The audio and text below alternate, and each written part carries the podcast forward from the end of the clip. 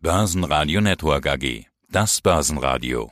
Die Top-Trader bei Wikifolio. Ja, hallo, grüß dich. Mein Name ist Richard Dobitzberger. Ich bin besser bekannt in den Social Media bzw. in den Social Trading Plattformen als Richie. Und hierfür habe ich auch ein ganz besonderes Wikifolio, eben Umbrella, das ich sehr genau und schon seit 2012 betreue. Allgemein arbeite ich in der pharmazeutischen Industrie, bin dort Medical Advisor und zuständig im Bereich Blutkrebs. Und ich glaube, genau das, die pharmazeutische Industrie in Zeiten der Corona-Krise ist auch eine ganz eine besondere Industrie, die auch einen bestimmten Augenmerk verdient, äh, denn hier können sich natürlich unterschiedliche Chancen entwickeln. Ja, und deshalb habe ich auch gedacht, das wäre mal dringend wieder nötig, dass wir beide uns mal wieder unterhalten. Wir kennen uns ja schon länger, haben auch schon ein paar Mal gesprochen, unter anderem auch über deine Wikifolios. Umbrella, das ist eins der ältesten Wikifolios, die es überhaupt gibt. Du bist also wirklich einer der Wikifolio-Trader der ganz frühen Stunde.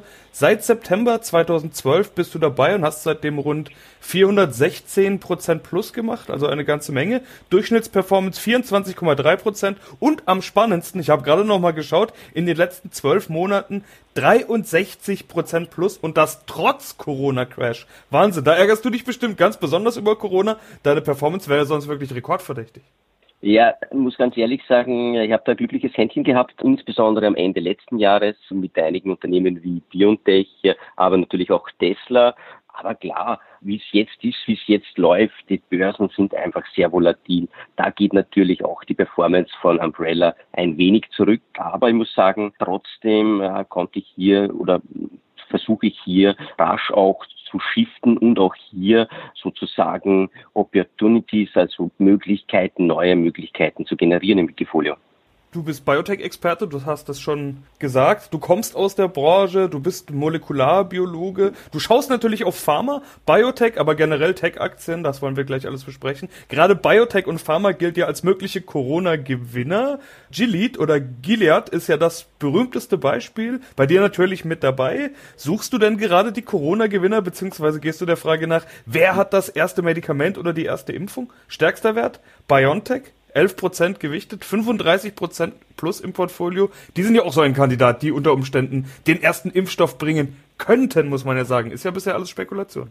Alles Spekulation, genau wie du sagst, aber genauso ist es. Ich versuche natürlich hier mein Wissen im Bereich Biotechnologie und pharmazeutische Industrie auch einzubinden. Du hast BioNTech angesprochen, ist ein Unternehmen, das ich schon öfters auch getradet habe und ist ein Unternehmen, genau richtig, wie du gesagt hast, das auch äh, das Potenzial hat, einen potenziellen Wirkstoff gegen das SARS-CoV-2-Virus herauszubringen. SARS-CoV-2 ist ja der Name des Viruses, Covid-19 ist ja die Erkrankung selbst, aber es ist nicht nur BioNTech, sondern auch Moderna, die hier groß mitspielen spielen könnten. Und Gilead, wie du auch erwähnt hast, ist eben der große Player, das Unternehmen, das ja auch mit Sovaldi, einem äh, sehr bekannten Produkt, die Hepatitis C geheilt hat, also auch eine virale Erkrankung, auch mit der Partie für einen möglichen Impfstoff und auch mit in der Partie bei diesem Wikifolio, bei Umbrella, äh, das meiner Meinung, meiner persönlichen Meinung nach durchwegs äh, weiter Potenzial haben könnte.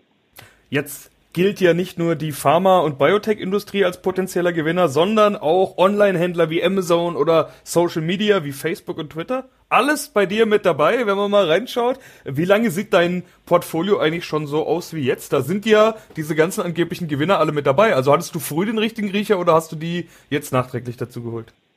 Ich bin bis vor vorgestern noch mit über 50 Prozent im Cash gewesen und du siehst, jetzt sind es ungefähr 24 Prozent, also BioNTech, Moderna und Amazon sind ganz kurzfristig hinzugekommen. Positionen wie eben AbbVie und Tesla wurden in den letzten Tagen eher abgebaut und noch Gewinne mitgenommen. Hier konnte ich ja in der letzten Zeit doch auch schöne Gewinne mitnehmen, aber zum Beispiel Amazon hat ja heute bekannt gegeben, dass 100.000 neue Mitarbeiter eingestellt eingestellt werden sollen. Das ist eine ganz beträchtliche Anzahl und ich kann mir auch hier sehr, sehr gut vorstellen, dass Amazon zu einem der Gewinner, auch wenn nicht in der pharmazeutischen Industrie tätig, aber doch zu einem der Gewinner gehören könnte. Und deswegen wird hier auch immer wieder sehr, sehr rasch umgeschichtet, um eben hier Trends zu folgen und Möglichkeiten sozusagen direkt im Wikifolio Umbrella umzusetzen.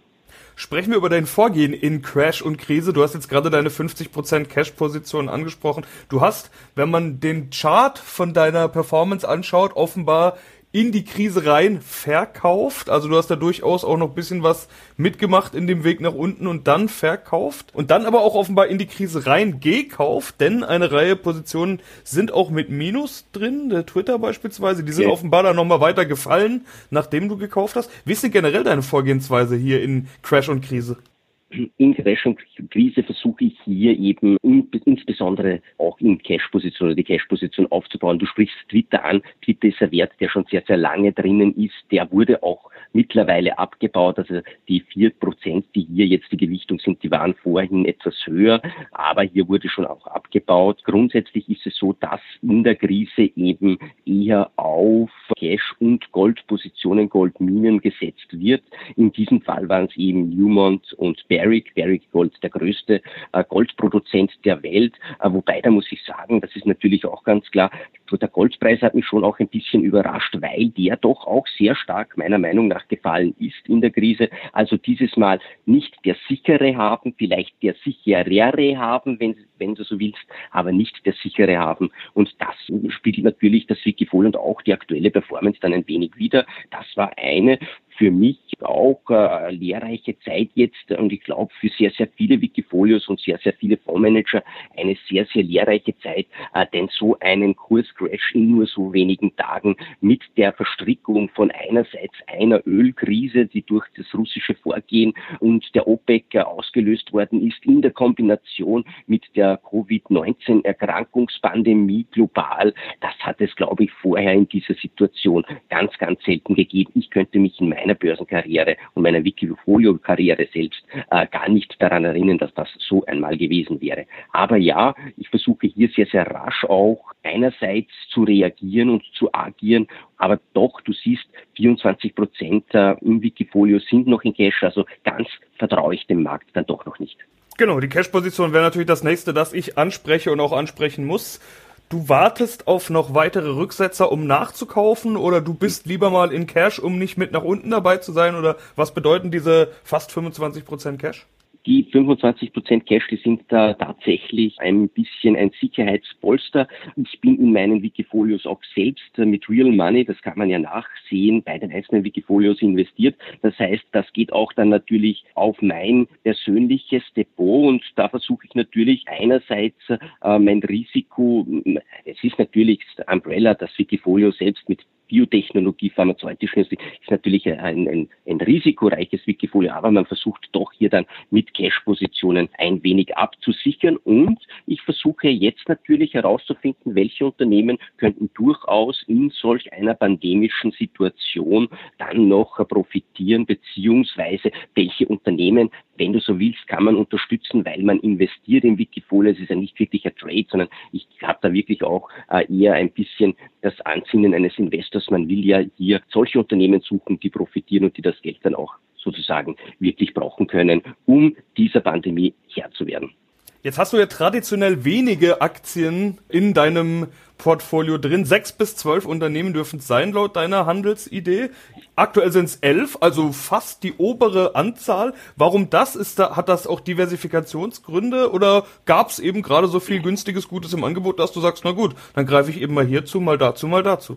Das ist ein Diversifikationsfaktor. Ja, 12 äh, ist hier, 11, 12 ist natürlich eine höhere Diversifizierung. Ich habe mir hier eben im Wikifolio die Möglichkeit gegeben, zwischen 6 und 12 unterschiedliche Unternehmen investiert zu sein. Wenn es hier, und das ist meine persönliche Vorgehensweise immer, ich gewichte dann auch gern mal, wenn der Trend stimmt, über. Das habe ich ja gezeigt auch am Ende des Jahres mit Tesla. Da war ja Tesla kurzfristig mit 35, 40 Prozent in der Position drinnen. Äh, sonst würde sich ja auch diese Steigerung in kurzer Zeit so nicht erklären lassen. Da sind ja auch nicht alle sozusagen gleich äh, gestiegen. Aber in der aktuellen Situation versuche ich hier eben die Diversifikation hochzuhalten, eine höhere Cash-Position zu halten, um eben hier einerseits die Chancen zu wahren, aber auch das Risiko übersichtlich zu halten. Denn keiner weiß heutzutage, was morgen an den Märkten passiert. Es ist alles sehr, sehr schnelllebig und da ist es dann doch besser, ein bisschen mehr unterschiedliche Aktien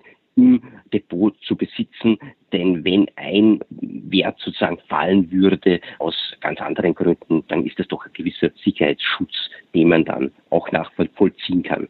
Ja, deine Performance, ich möchte sie nochmal ansprechen. 62,6 Prozent auf Jahresbasis. 24,3, wie gesagt, sind dein Durchschnitt. Also du bist wirklich mehr als doppelt so gut wie normalerweise. Das ist natürlich vor allen Dingen Q4 2019 gewesen, dass man da in der Performance sieht. Und der Rückgang eher jetzt in Q1 2020. Wie optimistisch bist du, dass es trotzdem ein überdurchschnittlich gutes Jahr für dich werden kann?